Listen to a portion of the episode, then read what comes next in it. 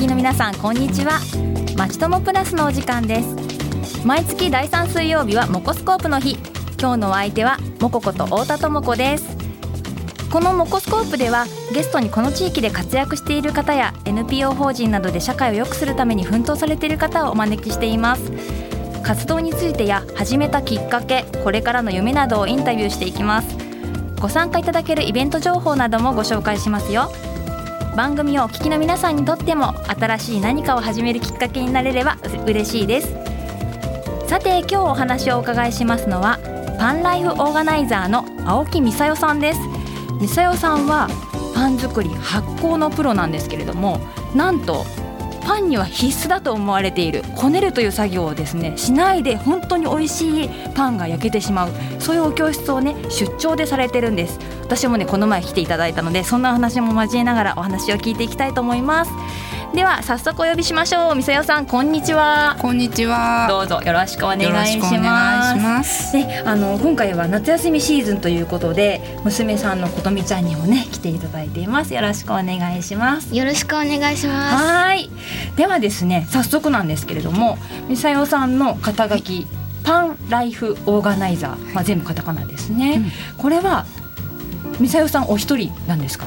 はいそうです。私自称で。自称、はい、自分でかんあの作った職業ということですね、はい、どんなお仕事なんですか？一言で言うと。一言で言うと、うん、パンライフオーガナイザーっていうのはお家ですっきりパンを焼けるような、キッチンの片付けサービスをプロデュースするという内容になってます。はあ、でパン作るだけじゃなくて、はい、そのもうキッチン周りがそういうこと、うん、すっきり焼けるように。はい。はい。どうしてもパン焼くっていうと、うん、粉が飛び散るとか道具があの見つからないとかありますね。特別な道具が必要なのかしらとか、はい、そういった感じで、あのやっぱり非日常的になりがちなんですが、そこをこうさらっと、はい、まるでお米を炊くような感じでスムーズにパンを焼けたらなっていうお助けをしております。なるほど。そんなパンライフオーガナイザーのみさよさんなんですが、えっ、ー、と、まあ、出張教室ということでね私はこねないパンを教えていただいたんですけれども、はい、他にどんなことをされてるんですか？えっ、とですね、私醸造家といって発酵のメカニズムを勉強する、はい、あの学科を出ておりましてもともと発酵食品が好きだったんですけれども、はい、出張教室ではそういった発酵に関する、うん、あの塩麹とか、はい、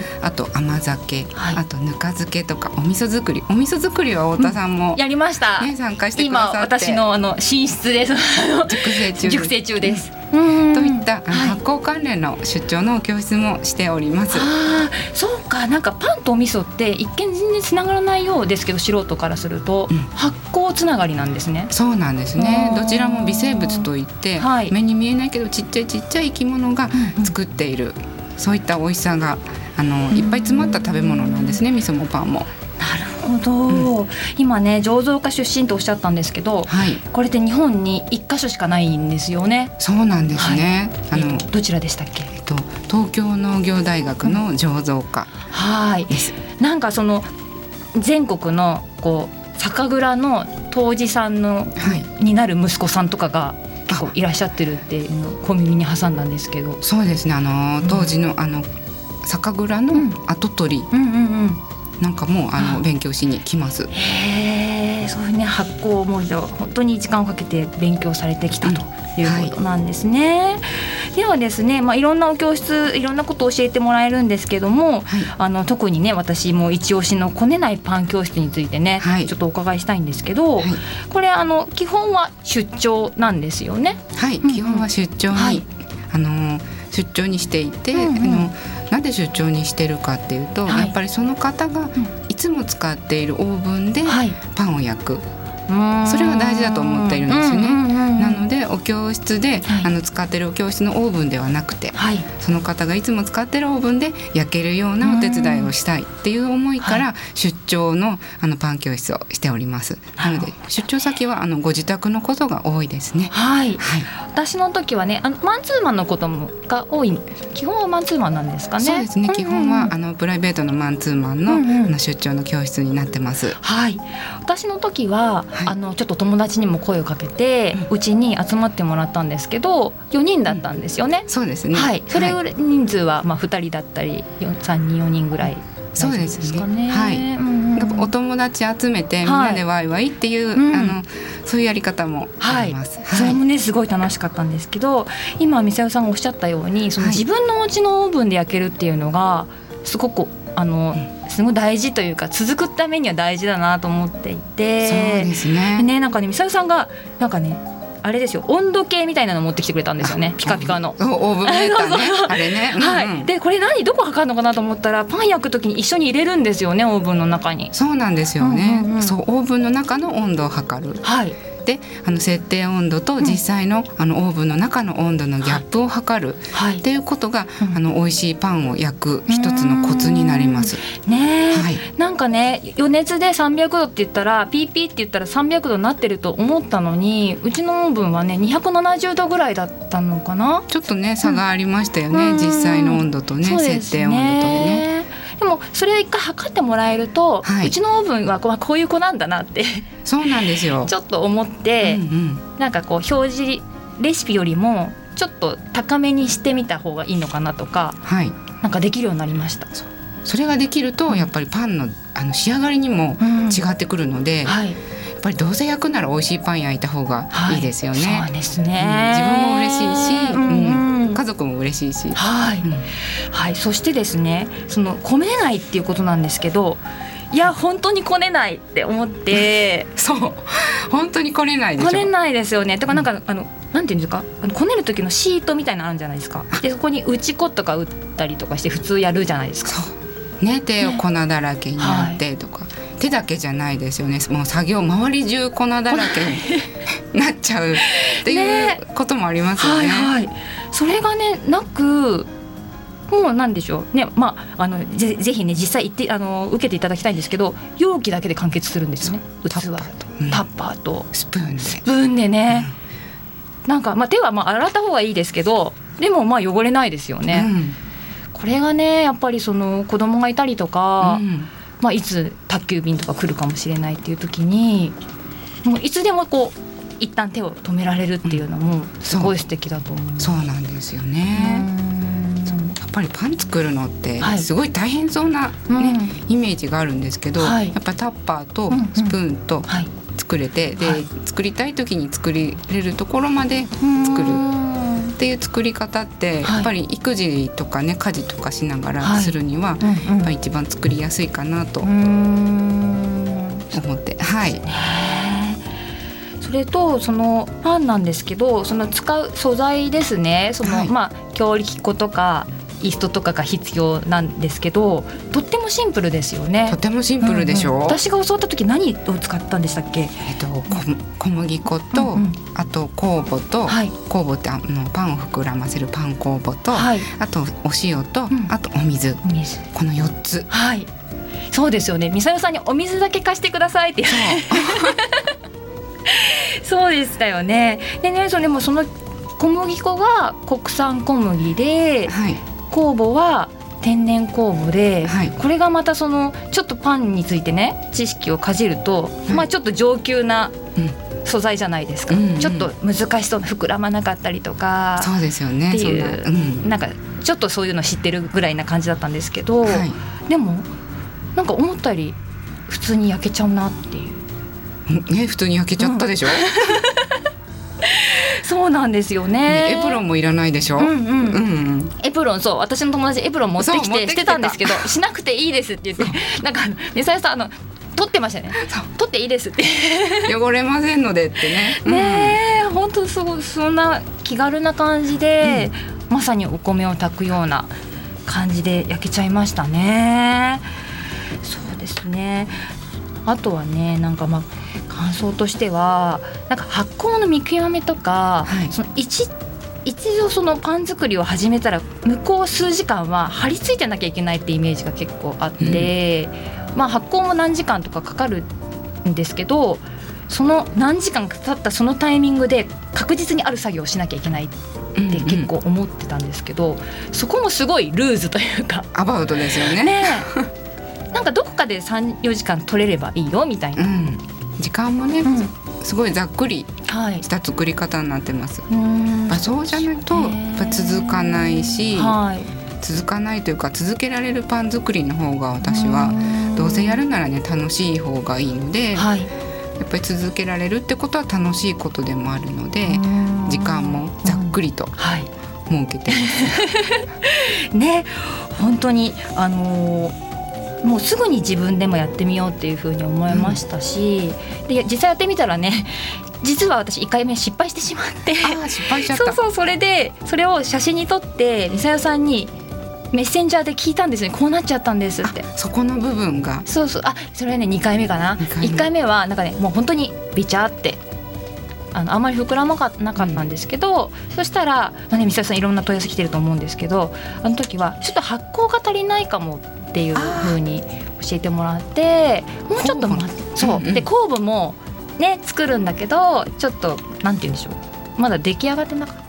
うん、多分、ね、完全に眠りから覚めきってなかった、うん、うん、っていうのを教えてもらってで実際に酵母の写真も送ったりとかしてあそれちょっとまだだと思うっていうふうに教えてもらってやり直したら「わこれ私焼いたの?」みたいなパンが焼けてねねみんな喜んで、お子さんたちもね、ね、食べてくれてそうなんですなのでそういうふうにそのあの後日のフォローも、うん本当にしてもらえて写真とかこういう状態だったっていうことをこう拙い言葉で伝えるとちゃんと汲み取って、はい、こうだと思うって教えてもらえるのもすっごく心強かったです。それくらい無数にあの失敗してるので、私も。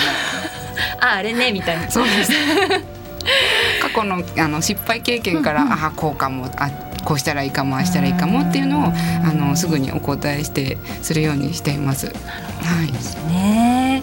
こんなねあのこねないパン教室をされてる瀬谷さんなんですけれども、ぜひね後半はなんで、はいそのこんな教室やってみたいというふうに思われたかっていうねきっかけ思いなどについてもお伺いしていきたいと思います、はい、ではねここで一曲お届けしたいんですけれども1曲目は、今日お越しいただいた娘のことみちゃんのリクエスト曲なんですよね。はい。はい、でね、ことみちゃんにちょっとね、あの聞いてみたいんですけど、お母さんいろんなパン焼くと思うんだけど、はい。一番のことみちゃんのおすすめって何パンですか？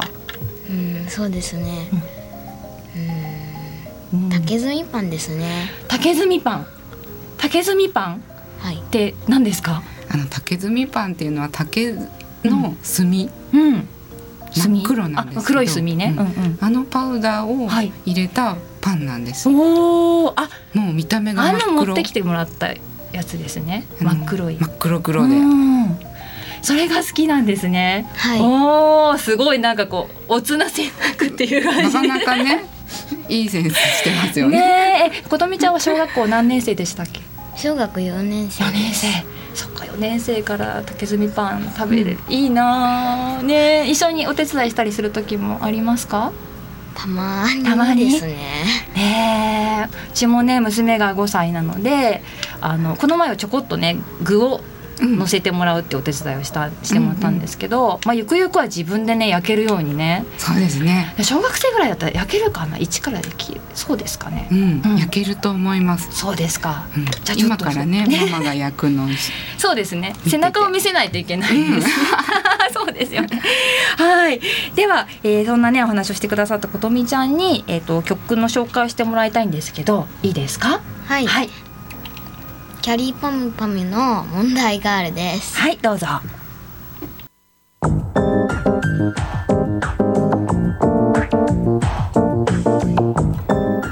FM 西東京まちともプラス。第3水曜日はモコスコープをお送りしています。引き続き後半もパンライフオーガナイザーの青木美沙代さんにお話を伺っていきましょう。はい。久さん後半もよろしくお願いします。よろしくお願いします。えっ、ー、とね前半になんか私があのとっても物臭な私でも、はい、結構焼いてると。すごい焼けてますよ、ね、あれ私ねもう写真いただいたけど。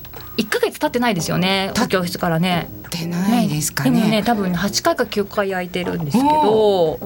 ねでもなんか最近結構私お結構いい焼けたなとかって まあねあの自分で熱に入っちゃうんですけどでも基本私すごい面倒くさがり屋で物さものなんですけど、はい、あの店代さんがすごいなと思うのは、はい、そうにも大学でも勉強するほどそのお料理とか発酵っていうことがね、はい、好きってことは多分、とってもいろんなこと全然あの面倒くさくなくやれるはずなのに、はい、なんでこんなに面倒くさい人の気持ちがここで引っかかるから、はい、こういうふうにすれば大丈夫だよっていうのが分かって伝えてくれるのかなっていうのがとっても興味があって、はい、それはどうですかご自身で考えると？私ねそうおっしゃるんですけど、うんうん、私自身物草なんですよ。ええー、そんな感じ、うん、そうなんですよ。うん、でもね、って感じですか？まあ、ちょっと話してみると、まあ、そういうところから発想を得てるのかなっていう気もしなくもないですけど。うん、うん、物草だけど、うん、美味しいものが食べたいっていう、なんとも欲張りな、うん、性格なんです。能力なんだ。うんかつやっぱり子供がいると、出産とか育児とか、あの経験していく中でやっぱりあのパン屋さんにすぐ行けないとか、あの食への見方っていうんですかね、はいはい、そういうのにもあの今までとは違った食の安全性とか、はい、手作りの味っていうのに、あの興味を持つようになってきて、で子供がいても何かやりながらでも作れるパン作りをっていうことでもうそれはそれはいっぱい失敗してきました。なるほどね、はい、じゃあその失敗を生かしたこうすればいいよっていうのを私たちはこうね享受しているというか教えていただいてるんですね。はい、皆さんには失敗してもらいたくないので。ね、でもねなんかそのパンをね焼けることで美味しいパンが焼ける食べれるっていうだけじゃなくて、はい、いろんなものを受け取ってる気がするんですけど、はい、店屋さんの思いとしてはなんかどんなことをその、まあ、主に女性母親に向けて今伝えられてると思うんですが、はい、どうなってほしいとかありますか、やっぱりですねあのお家でパンを焼くっていうことを通じて、そのママの自己肯定感を上げたいっていうのが、うん、一番大事にしてるところではありますね。自己肯定感、はい、やれた。やったぜ私もできたっていう、うん、そう、やったできたっていう思いが、やっぱり家族にも、はい、あのいい循環をあのもたらすんじゃないかなって私は信じてるんですね。ママはいつもご機嫌の方がいいじゃないですかやっぱり。そうですね、うん、お料理にしてもパンにしても、うんおあの怒ったりイライラして作るよりは穏やかな気持ちだったり、うん、あのニコニコした気持ちで作った方が絶対美味しいと私は信じてるので、はい、パンもそういった気持ちで作れたらなっていう思います。なんかパンとかってやっぱりもしかしたらその子供が生まれる前はパンとか焼いてたのになんかそういうこと全然できなくなっちゃったっていうふうにすごい思うものかもしれないなと思うんですけど、はい、そのパンでも焼ける焼ける焼けた。ね細切れな時間とか、うん、先の読めないこう日常生活の中でも、組み込んでいけるっていうそうなんですすごいですよね。やっぱり焼けると嬉しいですよね。嬉しい嬉しかった。あなんか久しぶりっていう感じって感じですか？うん、こういうあのまあパン自体あの私焼いたことほとんどないんですけど、あのホームベーカリー派だったので、はい、初めてなんですけど、なんか子供がね増えて私二人に増えて、なおかつ、こう新しいことが加わったできることに加わったってすごい嬉しかったなと思って。うん、あよかった。ねもうそんなね思いをきっとねあのミサヨさんの周りの方いろいろ受け取っていらっしゃると思います。うん、はい、ねそでそんなミサヨさん今後どんなことを野望をぜひお聞かせいただきたいんですけど。私の密かな野望としてはですね、はい、言っちゃってください。もう言っちゃったら密かでもなんでもないんですけど、全世界に発信ですけど、私はあのコネナイパンの本を出して、うん、より多くの人たちに知っていただきたい、作っていただきたいっていう気持ちがありますね。あうん、本であればねどこにお住まいの方でもやってみることができますもんね。はい、ほど。本私もあの一読者として待っていたいと思います。はい。で今日の話を聞かれてみさやさんにぜひねパンを教えてもらいたいとか米ねないパンちょっと見てみたいなっていう方もねい。らっしゃると思うんですけど、はい、直近でこうちょっと参加できるイベントとかってありますか？えっ、と来月なんですけれども、はい、9月の11日金曜日に、うん。はい、高円寺のひとつなさんというあのフリースペースで、はい、こねないパンのお茶会というものをやります。お茶会。はい。はい、そちらあのお子様連れでも来ていただいて大丈夫なので、うんうん、ベビーカーでも、はい、入れるスペースになってます。はい。うん、どうぞどうぞ。なんで、うん、あのこれないパンって何なのっていう導入編として、あのぜひぜひあの来ていただけたらなと思います。はい、確かに百分は一見にしかずですよね。もうだ道具からしてえ？っていう感じ。この衝撃をあのいろんな方に体験していただきたいなと思います。ね、お日にちもう一回言いますと、はい、9月11日金曜日の、えー、午前11時から、はい、はい、場所が高円寺のひとつなさん、はい、はい、高円寺駅から近いですか？高円寺から、うん、高円寺駅から歩いて、うん、えっ、と10分、うんうんうん、歩けるかな、うん、はい。JR 高円寺駅ですね。はい、でこちらのお申し込みはえっ、ー、とみさよさんのホームページがあるんですよね。はい、はい、えっ、ー、とね、えー、青木さん青いに、えー、木ですね樹木の木にえっ、ー、とみさよさんは光るに右左の左、はい、そして日本代表の代ですね。はい、はい青木美沙代で検索すると、えー、ホームページやブログなどはねヒットします。はい、あのフェイスブックもされてますよね。もはい。ねこんなパン焼きましたっていうねあのねカエルのパン焼きましたとかそういう美味しい写真がねあのいいねを押すと流れてくるように なりますので、はい、ぜひぜひあのいいねを押してみてください。竹炭パンの写真もあるのでそうですよね。ご覧いただけたらと思います。はい、そしてその出張も出張教室来ていただきたいわとかちょっと友達誘ってあのやってもらいたいなという方も、この申し込みもホームページから、はい、ホームページから。はい、はい、もうあれですかね。お日にちも出てますかね。この日大丈夫ですっていう、うんうん、日にちも出ているので、はい、はい、じゃあそれを見てこの日というふうにお問い合わせをしてもらえれば大丈夫ですね。はい、今日はパンライフオーガナイザーの青木美沙代さんにお話を伺いました。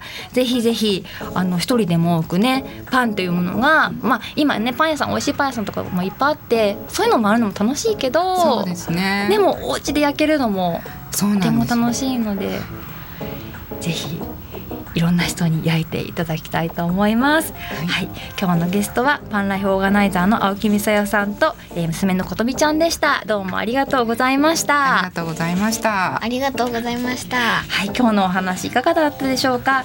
来月の第3水曜日のこの時間も素敵なゲストをお招きしてお送りしますので、どうぞお楽しみに。